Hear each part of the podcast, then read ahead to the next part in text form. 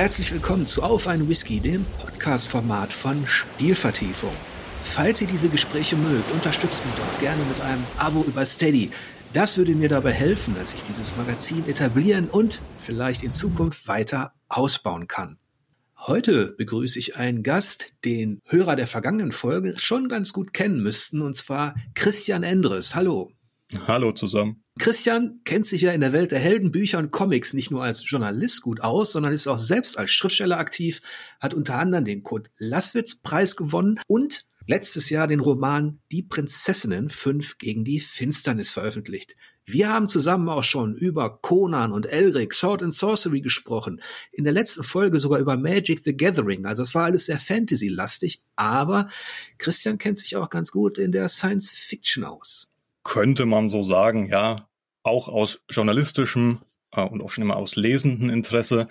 Und meine eigenen Kurzgeschichten erscheinen, also meine Science-Fiction-Kurzgeschichten, die erscheinen in Magazinen wie Spektrum der Wissenschaft oder in CT, Magazin für Computertechnik, jetzt alles schon seit ein paar Jahren.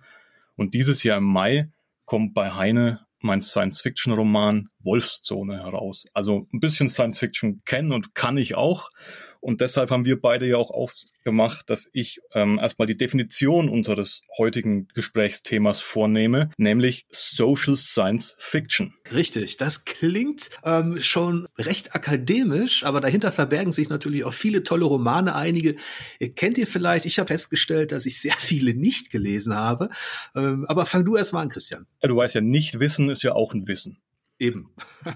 ja, also die Social Science Fiction, wie du sagst, die schwankt so ein bisschen zwischen dem akademischen und dem belletristischen auf alle Fälle, genauso wie zwischen dem historischen und dem zukünftigen, wie wir gleich auch noch ein bisschen herausarbeiten werden.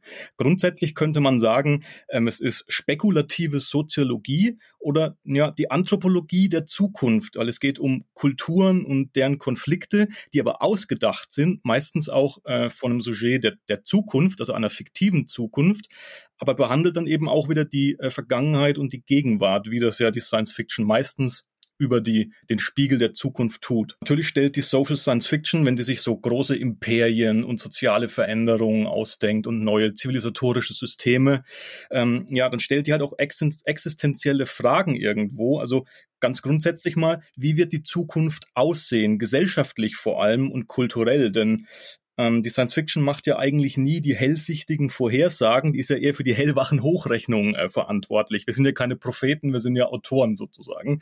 Ähm, und es ist immer eine Hochrechnung der Gegenwart, um die Möglichkeiten, die Probleme aufzuzeigen, die Tendenzen. Und die Social Science Fiction die tut das in einem ganz großen zivilisatorischen Stil und Maßstab, teils auch jenseits unserer Erde und unseres Sonnensystems. Und ich glaube tatsächlich, die Faszination der Social Science Fiction ähm, deckt sich ein bisschen mit der von Aufbau- und Simulationsspielen im Videogame-Bereich. Ähm, das Aufbauen von einer Gesellschaft mit historischen Referenzen und Anklängen, so, weißt du, Siedler, Anno, SimCity, Civilization, ihr wisst, was ich meine. Da geht's ja immer um die Entwicklung, um den Aufbau vom kleinen Dorf zur Metropole oder gar zum Imperium und diese Faszination dahinter, wie tickt so eine, so eine Entwicklung einer Gesellschaft, das steckt in der Social Science Fiction.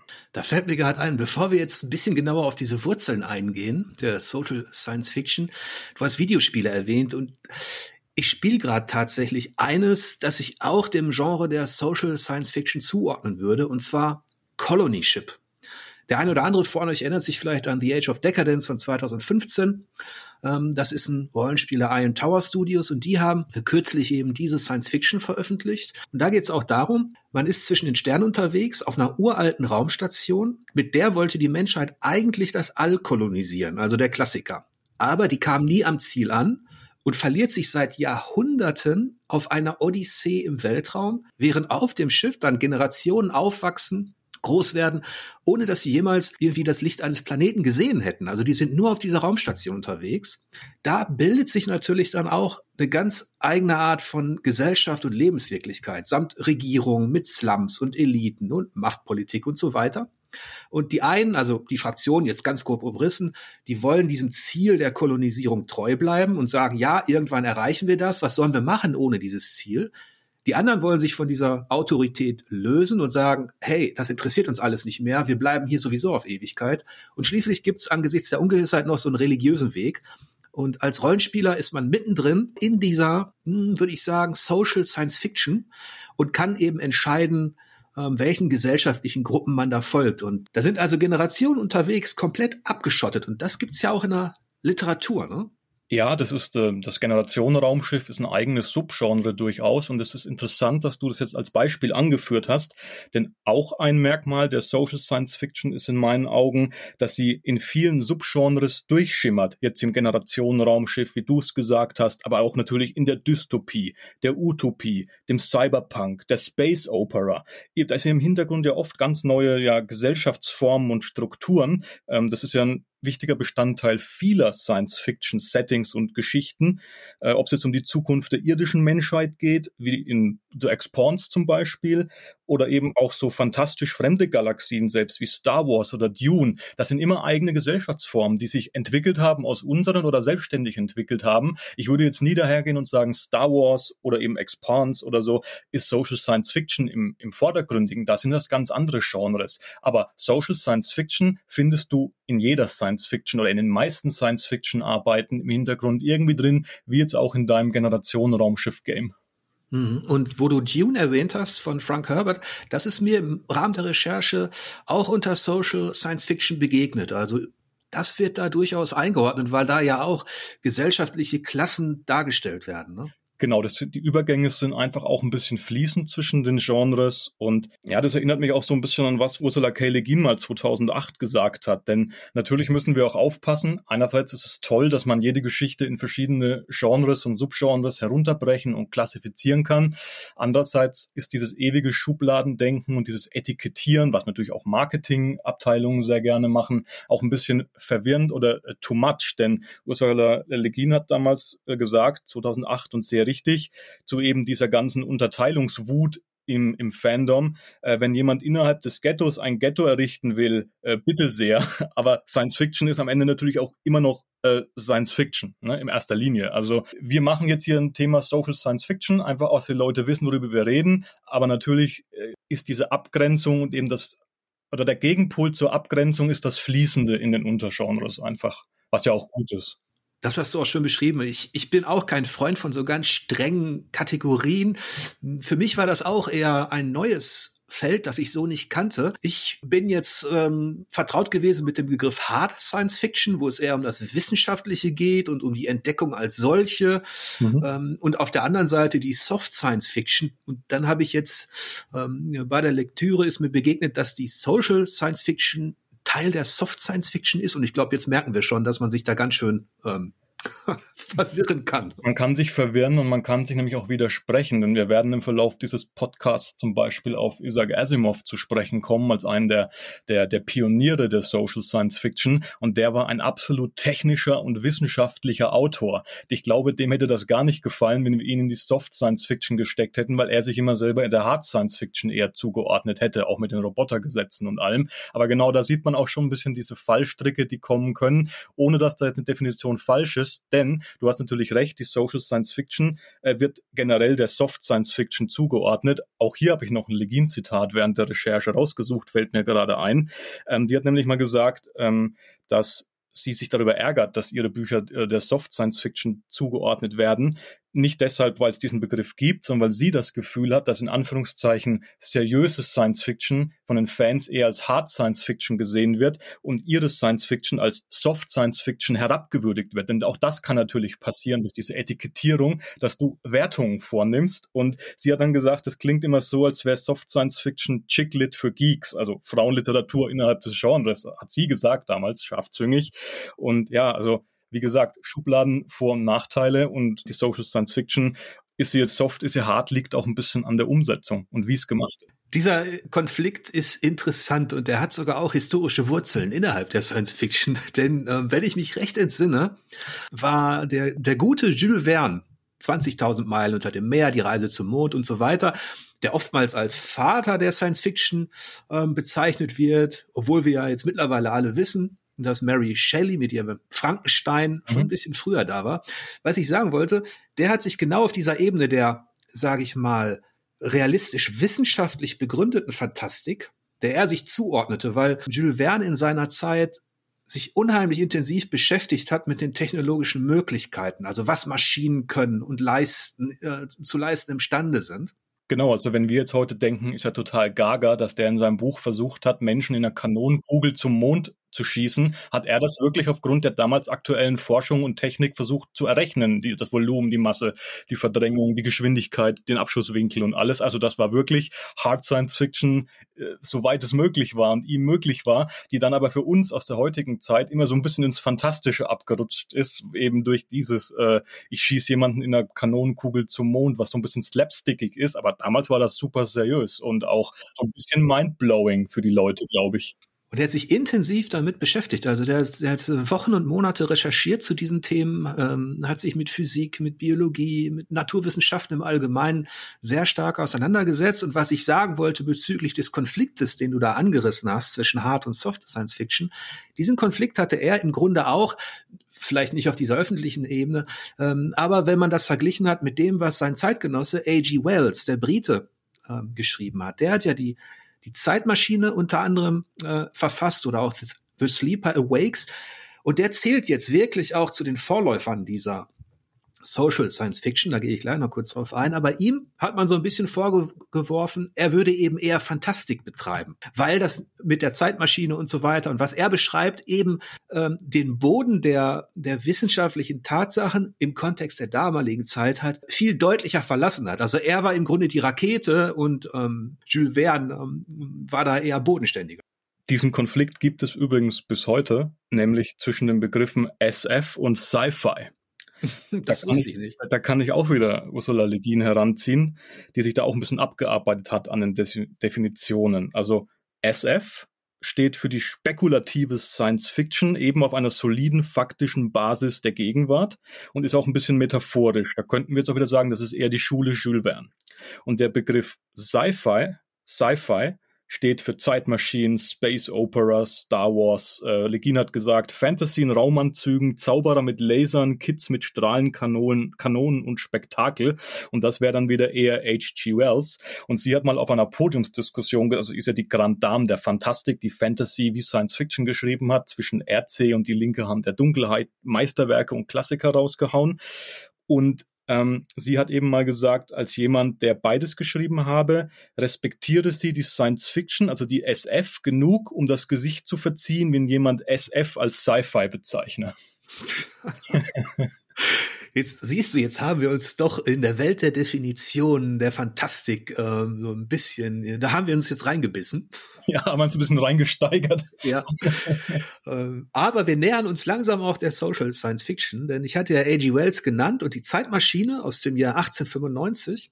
Und das ist im Grunde so ein klassisches Beispiel für dieses Subgenre, denn in seinem Roman entwickelt sich der Mensch aufgrund seiner sozialen Klasse nach tausenden Jahren, ähnlich wie die Leute bei Colony Ship, die ich da in diesem Videospiel angesprochen hatte, geht er davon aus, dass sich der Mensch eben dann ändert und sein, sein Wesen auch sich dann auch physisch letztlich abwandelt, weil er abgeschottet in seiner sozialen Klasse lebt. Und so entstehen ja in seinem, in seiner Geschichte auf der einen Seite die Eloi und auf der anderen Seite die Morlocks, wo man, wenn man das jetzt mit seiner Zeit vergleicht, also mit dem Großbritannien Ende des 19. Jahrhunderts, Kapitalismus pur, strenge soziale Hierarchien und Klassenunterschiede, da erkennt man da eben auf der einen Seite die Bourgeoisie und auf der anderen Seite auch die Proletarier.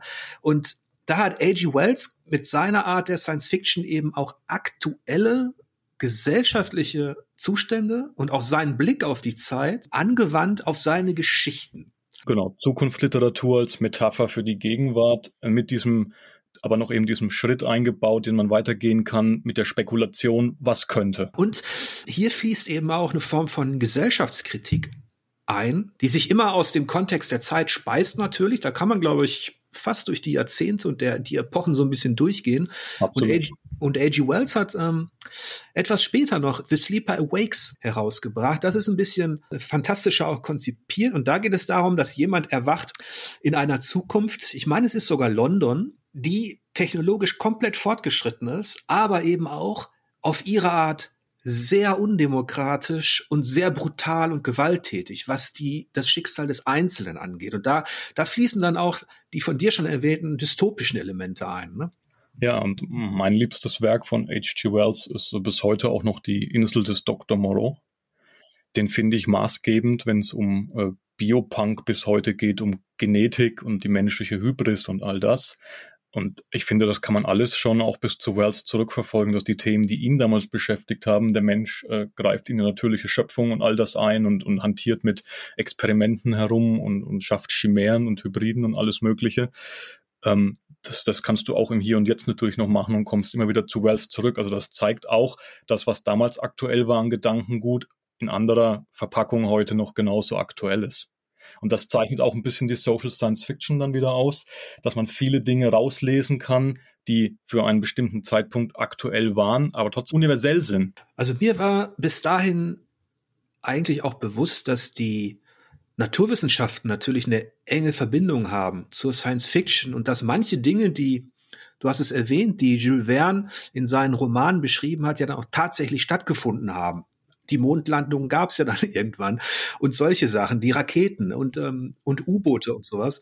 Ähm, also der Bezug zwischen der Science Fiction und den Naturwissenschaften oder dem, was irgendwann mal technologisch vom Menschen entwickelt wird, äh, den habe ich immer gesehen. Aber die Social Science Fiction, die zeigt ja vielleicht auch, dass eben die also die Sozialwissenschaften, dass, dass die auch einen Bezug haben zu dieser Form der Literatur. Ne?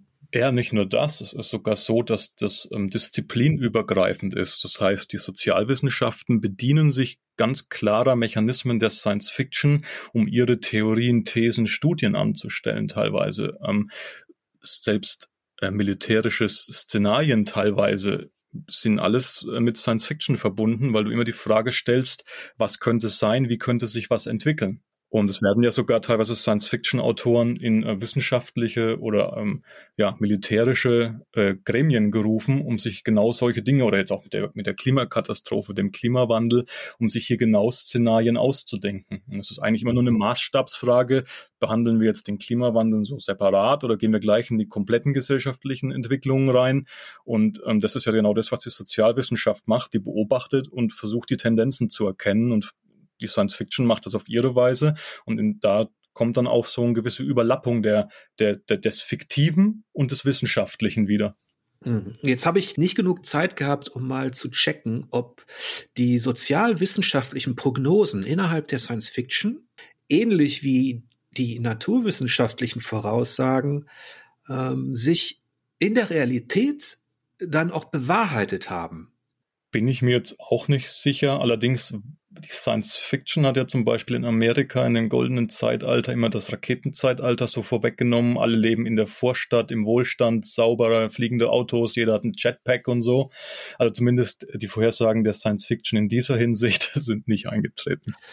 Jetzt könnte man natürlich sowas nehmen wie 1984 von George Orwell und sagen, der Überwachungsstaat, der ist ähm, äh, letztlich zumindest auf der technologischen Ebene ja, zumindest der gläserne Mensch auf alle Fälle, ja. Und der gläserne Mensch, das ist alles Realität geworden. Ähm, jetzt ist natürlich die Frage, ob man das pessimistisch-dystopische Weltbild dann auch so schon für sich wahrnimmt. Ne? Und das ist dann schon wieder ein bisschen subjektiver. Ne? Naja, was wir auf alle Fälle haben, ist, äh, dass bestimmte Menschen, auch Gruppen, ähm, schon auch die Narrative prägen und das auch mit, mit Sprachgewalt, das lässt sich ja auch auf den Nationalsozialismus zurückführen und geht auch bis in unsere Zeit heute, ich denke jetzt auch an Trump oder so, ähm, dass auch die Sprache als sehr gewaltiges Mittel eingesetzt wird. Das hat Orwell vorausgesehen, der übrigens ja auch ein Feind aller, äh, nicht nur faschistischen, sondern auch aller totalitären Systeme gewesen ist im Endeffekt.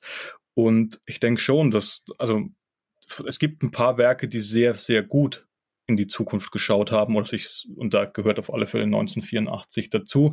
Natürlich hat das immer so ein bisschen das Problem, dass es auch so ein bisschen das Überwerk der Dystopie ist. Dann hast du eben dieses Schlagwort Big Brother und Neusprech und gläserne Mensch und so. Ähm, dadurch kommt der Rest ein bisschen ins, ins Hintertreffen, was Orwell noch so gesehen hat. Die Nuancen gehen so ein bisschen verloren. Ne? Aber ähm, ich weiß jetzt auch nicht, ob man sagen kann, wir leben in der Dystopie, aber man kann auf alle Fälle sagen, wir leben in nicht einfachen Zeiten und in sehr polarisierenden Zeiten und auch in sehr manipulativen Zeiten. Und das hat auf alle Fälle Orwell definitiv, ähm, ja, gesehen schon. Ja, insofern steckt vielleicht auch in den äh, Klassikern von A.G. Wells, also die Zeitmaschine, The Sleeper Awakes und so weiter, ein, ein Stück weit eine gewisse Wahrheit, eine gegenwärtige Wahrheit, wenn man davon ausgeht, ja, wir sind technologisch unheimlich fortgeschritten, Stichwort KI und so weiter. Mhm. Andererseits beobachten wir, dass die westliche Welt undemokratischer zu werden scheint oder dass es undemokratische Tendenzen gibt, von denen man vielleicht gedacht hat, ähm, dass sie sich, dass das nicht nochmal zurückkehrt in dieser Form, dass Menschen dafür anfällig werden und gleichzeitig auch eine gewisse Form von Gewalttätigkeit und Brutalität. Ähm, das ist jetzt natürlich alles relativ allgemein was diese Tendenzen angeht. Ne? Und da müsste jetzt äh, noch mal genauer hinschauen. Aber ein Stückchen sozialwissenschaftliche Wahrheit steckt demnach doch auch in der Fantastik. Ja, auch so eine Klarsicht, was das menschliche Wesen angeht. Ich habe mich im, im Vorfeld ein bisschen damit beschäftigt, ob diese Gattung der Literatur nicht noch viel, viel weiter zurückreicht und habe da zumindest eine Sache gefunden, und zwar aus dem 16. Jahrhundert. Ähm, da erschien Utopia. Wir haben ja jetzt häufiger schon den Begriff Dystopie verwendet äh, für eine eher pessimistische Zukunft, die oftmals in der Science Fiction thematisiert wird. Aber Utopia stammt vom Humanisten Thomas Morus oder Thomas More und war in seiner Vorstellung eben eine fiktive Insel. Ähm, da hat er zwar keine Science Fiction im Sinne einer zukünftigen Gesellschaft geschrieben, aber im Grunde eine Parallelwelt beschrieben. Und zwar eine Art von idealer, gerechter Gesellschaft auf dieser Insel namens Utopia. Da hat er sich so ein bisschen an Platon orientiert äh, und der Politeia ähm, und war auch ein bisschen satirischer unterwegs, was das angeht. Aber trotzdem hat er da versucht, gesellschaftlich-religiöse Zustände in einem abgeschotteten Bereich, und da sind wir vielleicht auch wieder bei diesem Generationenschiff und so, ne, ähm, zu beschreiben und darzustellen. Also der Mensch hat sich ja wahrscheinlich schon seit der Antike eben Gedanken gemacht darüber, wie er, wie Gesellschaften in Zukunft aussehen. Ne? Ja, ich kann auch äh, zumindest ein bisschen aus dem Autoren Szenen-Nähkästchen plaudern an dieser Stelle. Die meisten sind sich, nämlich die meisten Schreibenden sind sich einig, dass die Utopie heute wesentlich schwieriger zu schreiben ist als die Dystopie. Man kann sich viel leichter vorstellen, dass alles noch schlimmer und, und unterdrückender und, und, und, und finsterer wird, als sich wirklich vorstellen, trotz unserer Möglichkeiten in Sachen Technologie und allem und Wohlstand auch teilweise, als zu sagen, hm, wie könnte es denn positiv und besser werden? Also das ist ein Phänomen, das begegnet mir aktuell auch im Bereich der Videospiele tatsächlich. Ich habe erst kürzlich einen Artikel darüber geschrieben, ähm, dass man sehr selten Rollenspiele findet, die so einen gewissen Optimismus, eine Heiterkeit verbreiten, auch was das Abenteuerflair angeht. Und in der Mehrzahl haben wir eben wirklich äh, die, entweder ist die Welt, die man als Held retten muss, extrem bedroht oder schon im Verfall oder man erwacht in Videospielen äh, in Wirklichkeiten, die schon zerstört sind und man kann höchstens noch seine Freunde und Gefährten retten. Das ist interessant, weil ja der Fantastik immer so dieser Eskapismus vorgeworfen wird, was ja Weltenflucht heißt. Aber wieso sollten wir in noch düsterere Welten fliehen? Also hebelt so ein bisschen den Eskapismusvorwurf aus, finde ich. Ja, wahrscheinlich ist der Reiz des, des Abenteuers, was den Kampf betrifft, doch noch einfach sehr stark, weil, weil der in unserem Alltag nicht so oft auftaucht. Oder was ich sagen will, du kannst in Videospielen eben kämpfen, du kannst Dinge mit Gewalt, mit Zauber, Magie, äh, mit deinen Fähigkeiten äh, meistern und gleichzeitig findest du selbst in diesen pessimistischen Abenteuern eben auch Gefährten, Freunde, die dann eben so als Nebencharaktere dieses Menschliche reinbringen, diesen Optimismus. Also der Grund, warum, warum lohnt es sich zu kämpfen für irgendeine Welt, ne, die schon zerstört ist, der ist ja nicht augenstark, also der ist ja nicht äh, offensichtlich. Ähm, aber letztlich ähm, kommt der Mensch, wenn ein bisschen Restoptimismus da ist, einfach auch nicht drumrum, dass er sich, dass es sich dann schon lohnt, für etwas vermutet Besseres zu kämpfen. Also Möglichkeit eins, es ist einfach nur ein cooles Setting und mehr braucht's nicht. Möglichkeit zwei, es gibt einen Glauben an die Menschheit und die Menschlichkeit zurück. Ja. Um, um vielleicht den, den äh, Thomas Morus mit seiner Utopia, um, um das noch abzuschließen, der hat tatsächlich den Begriff Utopie neu geformt damals und gebildet. Und zwar aus zwei griechischen Wörtern. Es gibt ja einmal die Utopia, das heißt eigentlich kein Ort, no place. Und dann Utopia, ein, ein guter Platz, a good place. Und er hat aus den beiden die, die Utopie letztlich als neue Wortschöpfung etabliert. Mhm. Und ähm, die hat sich bis heute gehalten. Aber jetzt, jetzt müssen wir langsam ein paar Jahrhunderte nach vorne spulen. Und zwar jetzt müssen wir ein paar Jahrtausende nach vorne in das äh, galaktische Imperium von Isaac Asimov und der Foundation. Das war ja so der Aufhänger, den wir uns vorgenommen hatten für diesen Social Science Fiction Podcast. Du hattest, glaube ich, die Foundation äh, in einem Game zuletzt, ist dir begegnet? Ja, also die Foundation-Trilogie äh, hatte ich auf Spielvertiefung schon vor, vor einiger Zeit vorgestellt, weil mich das mit der Psychohistorie so beschäftigt hat. Mhm. Äh, da komme ich gleich noch mal ein bisschen konkreter drauf. Ähm, aber der Isaac Asimov, der hat im Grunde der hat ja vieles definiert und der war immer unheimlich gut darin, Gedanken wirklich klar, strukturiert zu präsentieren, sowohl in seiner schriftstellerischen Tätigkeit als auch in der Diskussion über Literatur. Und der hat 1953 in einem Magazin namens Modern Science Fiction einen Aufsatz veröffentlicht mit dem Titel, und da taucht sie zum ersten Mal auf, Social Science Fiction. Und in diesem Artikel stellt er für sich fest oder definiert er für sich, dass jede Geschichte im Grunde in eine von drei Kategorien fällt. Jede Science-Fiction-Geschichte. Die erste Kategorie nennt er Gadget. Da liegt der Schwerpunkt darauf, dass es eine Erfindung gibt, die irgendwas verändert, wie sie erfunden wird, ähm, was sie auslösen kann. Also die Faszination der Erfindung als solche, sei es ein Raumschiff, eine Rakete, eine Waffe. Das ist das Zentrum der Geschichte. Die zweite Kategorie ist das Abenteuer da wird rund um diese Erfindung, also Raumschiff oder Waffe, wird irgendetwas an Erzählung konstruiert. Im Grunde ist die Erfindung nur noch eine Requisite und daraus entsteht eine Geschichte oder auch ein Problem oder eine Lösung, irgendetwas. Und so entsteht das Abenteuer. Und die dritte Kategorie, die nannte er Social, weil da ist weder das Gadget, also die Erfindung als an sich, äh, noch das Abenteuer in erster Linie im Zentrum, sondern die Art und Weise, wie diese Erfindung die Gesellschaft verändert, das Leben der Menschen verändert. Und daraus können sich dann natürlich wiederum Abenteuer ergeben oder auch eine Dramaturgie. Aber letztlich beeinflusst diese Erfindung die Entwicklung der Geschichte in auf beiden Ebenen, sowohl die der Menschheit oder des Volkes, als auch eben äh, die dramaturgische Entwicklung der Story. Und ähm, das hat äh, Asimov 1953 zum ersten Mal so ja kategorisiert und seitdem ähm, gibt es diesen Begriff der Social Science Fiction. Das war jedenfalls das, was ich da so rausgefunden habe.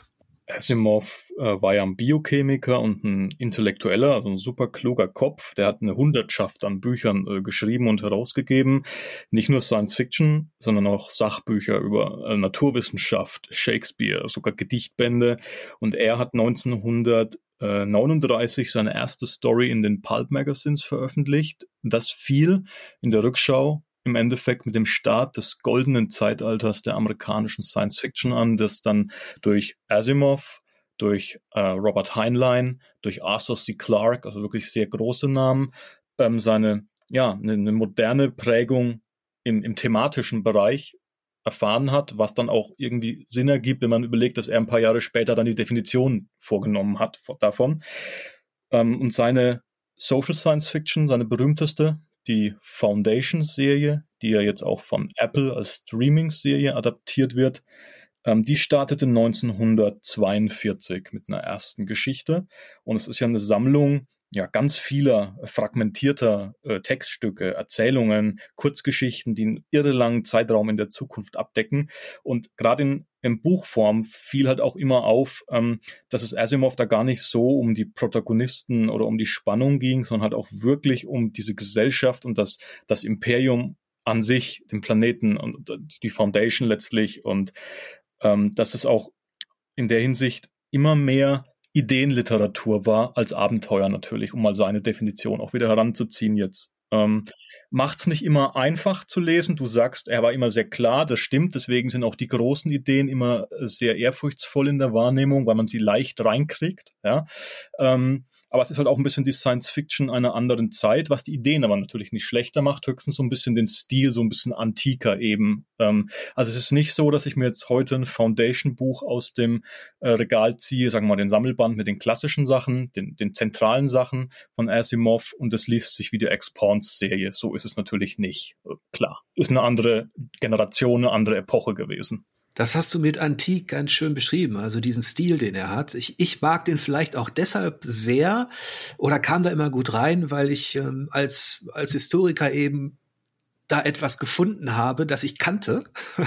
Denn mhm. ähm, das Interessante an ihm ist ja, dass er grundlegende Erkenntnisse der Geschichte mit einbezieht. Also das Aufzeigen von sich wiederholenden Merkmalen in speziellen gesellschaftlichen Konstellationen, egal ob es um Terror geht, Revolution oder Krieg. Also Asimov war eben nicht nur äh, interessiert an Naturwissenschaften, sondern auch an historischen Vorgängen. Und die äh, Foundation-Trilogie, die ich auch verschlungen habe, die aber, wie du schon sagst, so ein bisschen voraussetzt, dass man auch Lust hat darauf, das, das große Bild irgendwann zu erkennen und nicht direkt im Abenteuer zu versinken und ähm, äh, mit der Waffe rumzuhantieren, mit der Laserpistole oder so. Mhm. Also man braucht ein bisschen Geduld. Und ich hatte ja schon die Psychohistorie erwähnt. Und ähm, das ist also kurz gesagt, ist es, dass der Harry Seldon, der Held dieser Foundation-Trilogie, der erst sehr spät ins Bild kommt, muss man dazu sagen, im Original zumindest, in der Chronologie der Originalgeschichten. Aber bitte, sorry, ich wollte dir jetzt nicht dazwischen fahren. Nee, ist, ist vollkommen in Ordnung. Der, der sagt halt im Grunde die Zukunft voraus, indem er die Arbeit von Historikern und Soziologen quasi um eine äh, statistische Komponente erg ergänzt. Er ist quasi sowas wie ein naturwissenschaftlicher Wahrsager, wie so ein Gandalf, der in die Zukunft schaut. Und ich habe mir jetzt für diese, für diesen Podcast mal äh, die Foundation-Trilogie wieder aus dem Regal geholt und mal geschaut, wo er dieses für sich eigentlich definiert. Und das ist zum, zumindest in meiner Ausgabe, ich habe die von Heine aus dem Jahr 2011, ähm, da steht auf Seite 30 zur Psychohistorie folgendes. Gal Dornick hat die Psychohistorie unter Benutzung mathematischer Konzepte als den Zweig der Mathematik definiert, der sich mit den Reaktionen menschlicher Konglomerate auf bestimmte soziale und ökonomische Stimuli befasst. All diese Definitionen setzen voraus, dass das untersuchte menschliche Konglomerat groß genug für eine gültige statistische Aussage ist. Eine weitere notwendige Annahme ist, dass das menschliche Konglomerat sich der psychohistorischen Analyse nicht bewusst ist, damit seine Reaktionen wirklich vom Zufall bestimmt werden. Und hier erkennt man, glaube ich, schon so ein bisschen das, was du angesprochen hast. Das äh, liest sich jetzt nicht besonders einfach, aber äh, da kommt ein richtig schöner Drall in diese Geschichte, als die mächtigen Verantwortlichen des Imperiums merken, was er da eigentlich sagt, nämlich, ähm, dass er ihren Fall voraussieht. Und deswegen haben die keinen Bock auf seine Psychohistorie und wollen ihn im Grunde weghaben. Also er ist ihnen sehr unangenehm, weil er im, im Grunde sagt, also man muss sich vorstellen, äh, jemand hätte einem Augustus oder irgendeinem anderen römischen Herrscher gesagt, dass sein Reich dann so in 10, 15 Jahren untergeht, weil XYZ. Aber du weißt ja, der Prophet ist im eigenen Land ja nie was wert. Wieso sollte das in der Foundation anders sein? Ja, und deswegen verbannen sie letztlich ähm, diesen Harry Selden zusammen mit seinen Sektierern, sage ich mal, an den Rand des Universums.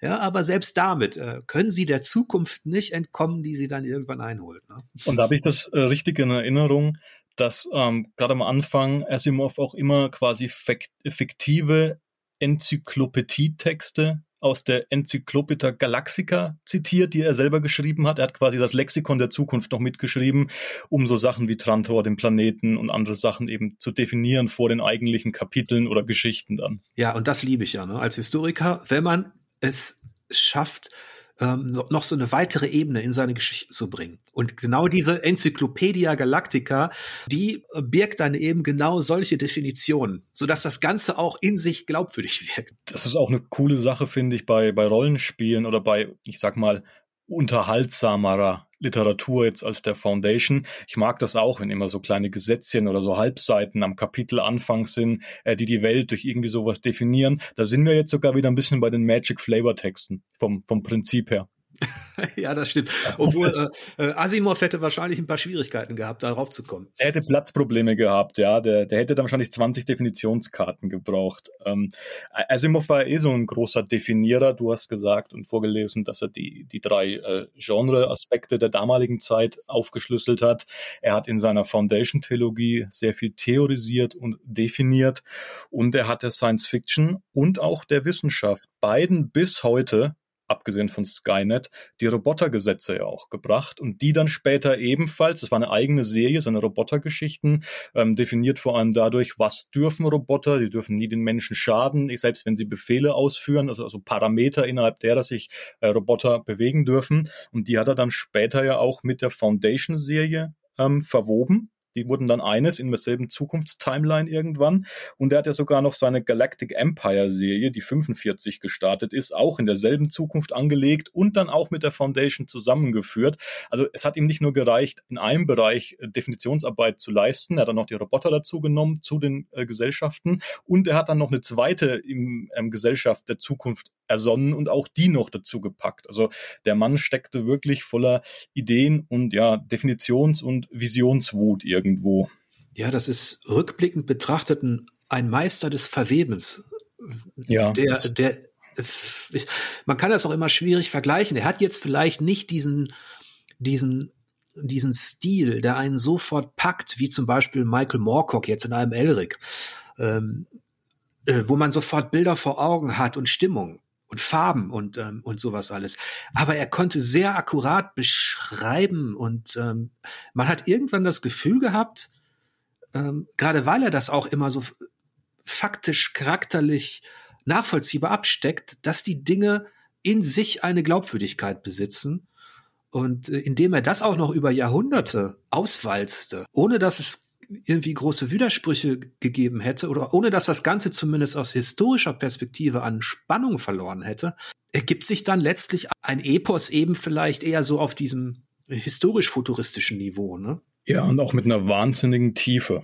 Jetzt darf man auch nicht vergessen, dass Asimov, der übrigens ähm, in Russland geboren worden ist, also in der damaligen Sowjetunion, in der Nähe von Smolensk und ähm, mit seinen Eltern dann ein paar Jahre später in die USA auswanderte. Der war übrigens auch ein super Schachspieler. Ähm, was ich sagen wollte, der hat ja nicht einfach so von 0 auf 100 irgendetwas äh, revolutioniert innerhalb des Genres. Der war natürlich selber ein absoluter Bücherfresser, hat frühzeitig angefangen zu schreiben und ähm, ist dann in eine Tradition gekommen der Science Fiction, in der eben die ersten beiden seiner drei Kategorien, also das Gadget, die Erfindung an sich oder das Abenteuer sehr dominant waren, gerade in den Pulp-Magazinen, die du erwähnt hast. Die haben auch mit dazu beigetragen, dass die Science Fiction auch den Leser nicht aus dem Blick verloren hat, denn die Leute wollten im Grunde äh, nicht irgendeine Kategorie, wie wir wollen gute Wissenschaft begründet und so weiter, sondern die wollten eine gute Story. Und äh, daran musste sich Asimov letztlich auch orientieren. Also er konnte auch gute, kurze Geschichten schreiben. So ist es nicht. Das stimmt. Eine Sache gibt's leider noch zum Thema Asimov zu sagen. Wir haben jetzt sehr viel Lobhudelei betrieben und ein bisschen ehrfürchtig den großen Weltenschöpfer und Definierer ja dargestellt.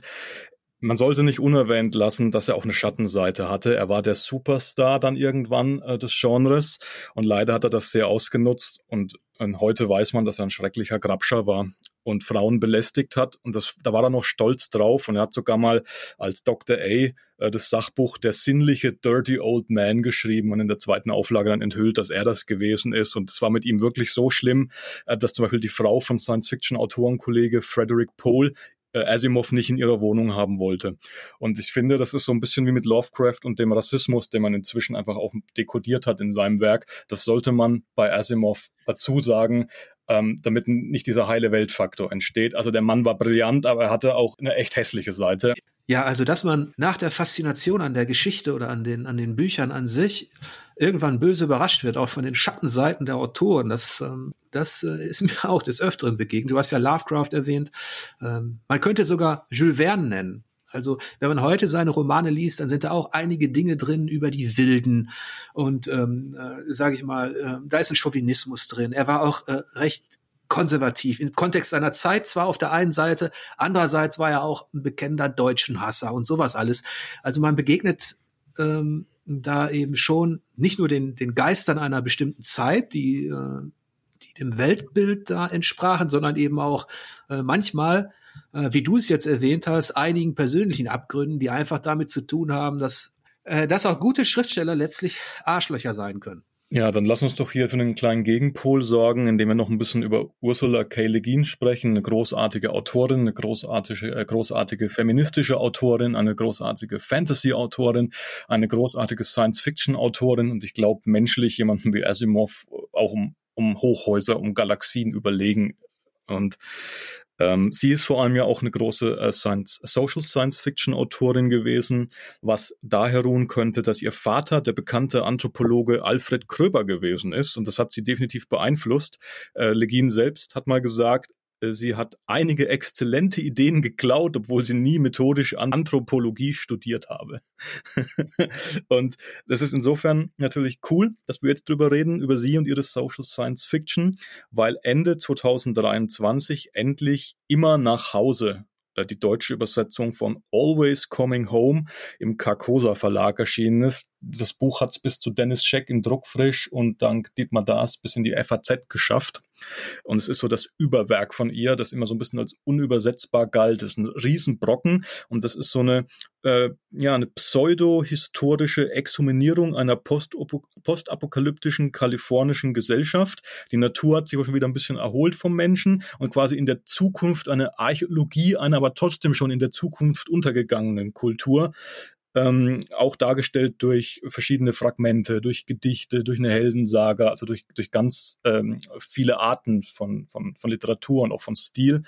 Und das ist natürlich grandios, dass wir das jetzt auch auf Deutsch haben. Es ist generell gerade eine schöne Zeit für, für alle, die sich mit Science Fiction und Ursula K. Le Guin hm, beschäftigen wollen. Denn auf dem deutschen Science Fiction Buchmarkt war sie jahrelang nur noch antiquarisch erhältlich und seit ein paar Jahren werden wir mit den Neuausgaben und Neuübersetzungen äh, ihrer ja, größten Werke ähm, beglückt. Darunter natürlich auch ein paar Bücher aus dem Hainish-Zyklus.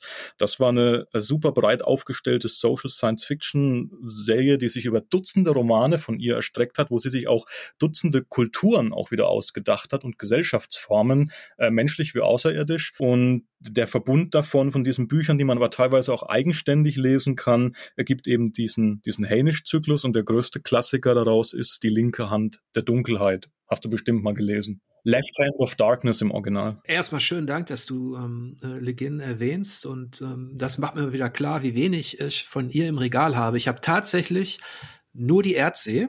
Äh, Trilogie, also den Fantasy-Teil. Sie ist mir als Science-Fiction-Autorin also noch eine komplette Unbekannte. Umso schöner, dass jetzt ähm, anscheinend einiges von ihr ähm, wieder neu aufgelegt wird, wenn ich die richtig verstanden habe, oder sogar zum ersten Mal ins Deutsche übersetzt. Genau, der, ähm, das äh, immer nach Hause ist eine erste Übersetzung und die linke Hand der Dunkelheit und der Planet der habe nichts äh, und äh, das Wort für Welt ist Wald. Das sind alles Neuübersetzungen bei Fischer Thor gerade.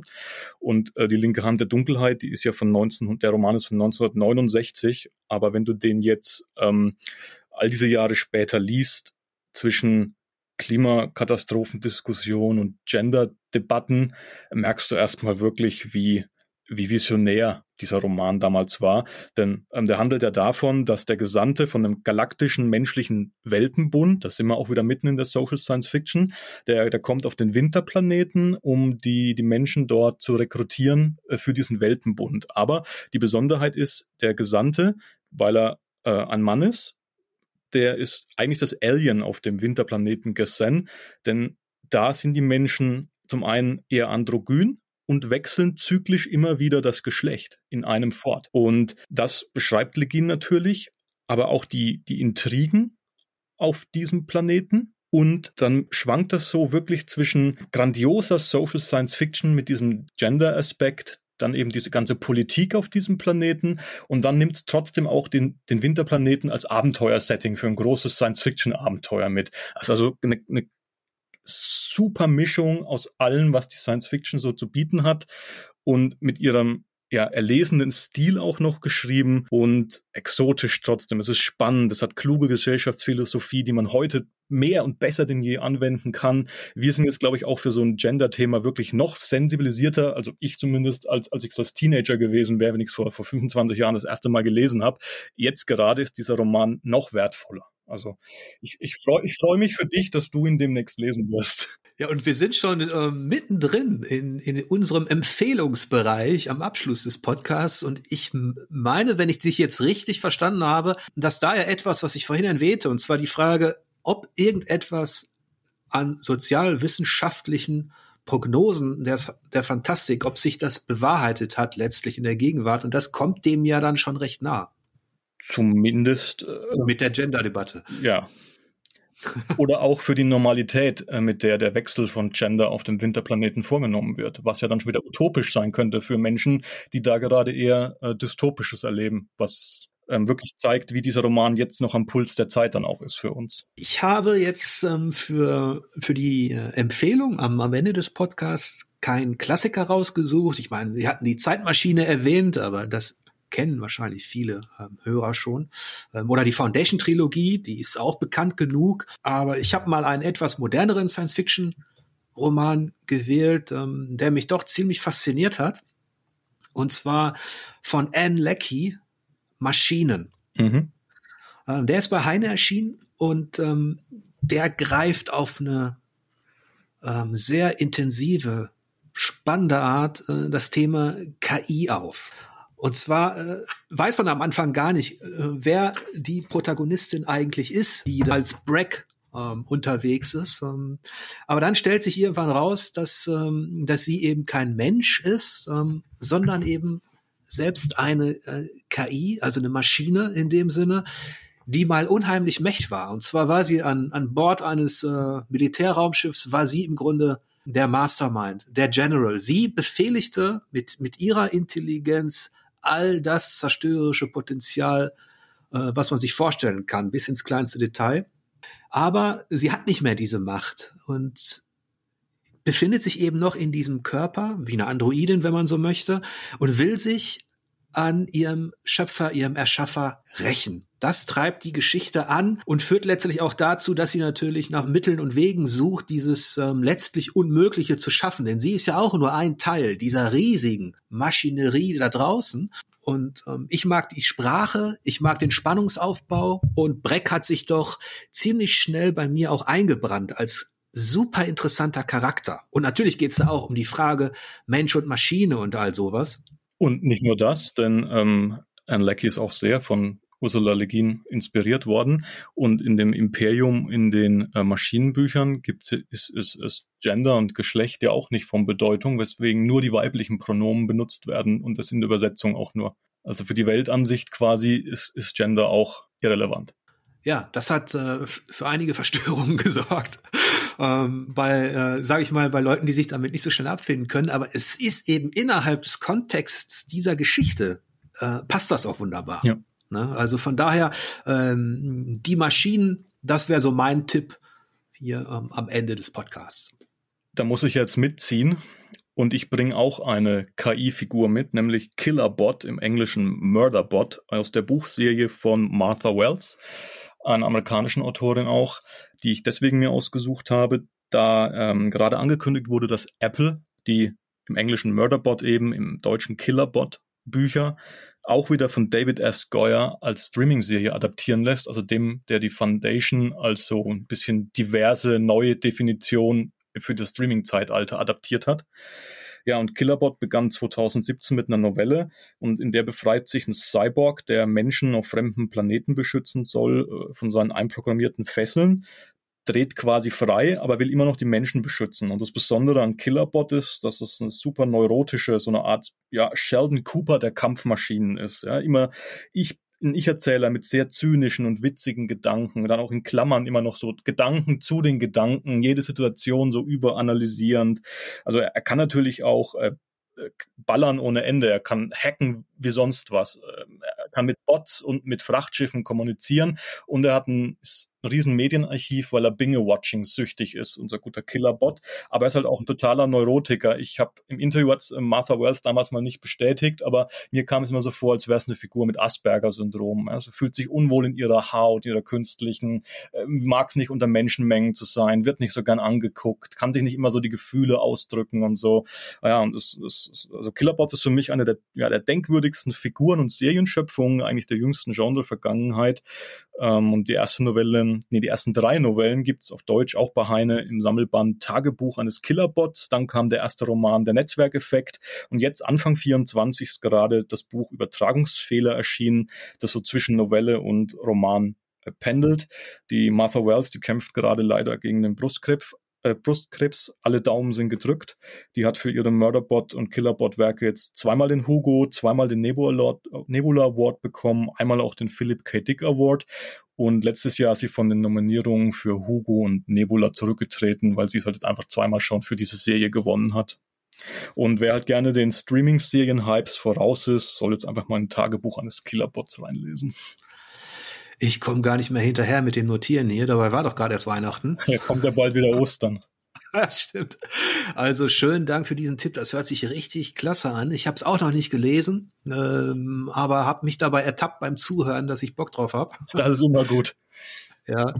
ja, ich hoffe für euch war auch das ein oder andere dabei und ähm, vielleicht konnten äh, Christian und ich äh, dieses diese Verwirrung rum um die Social Science Fiction ein bisschen entflechten und euch ein bisschen informieren. Mir hat es auf jeden Fall mal wieder richtig Spaß gemacht, Christian. Schönen Dank, dass du da warst. War mir wie immer ein Vergnügen. Ich wünsche euch wie immer lange Spielzeit und angenehme Bosse. Bis demnächst.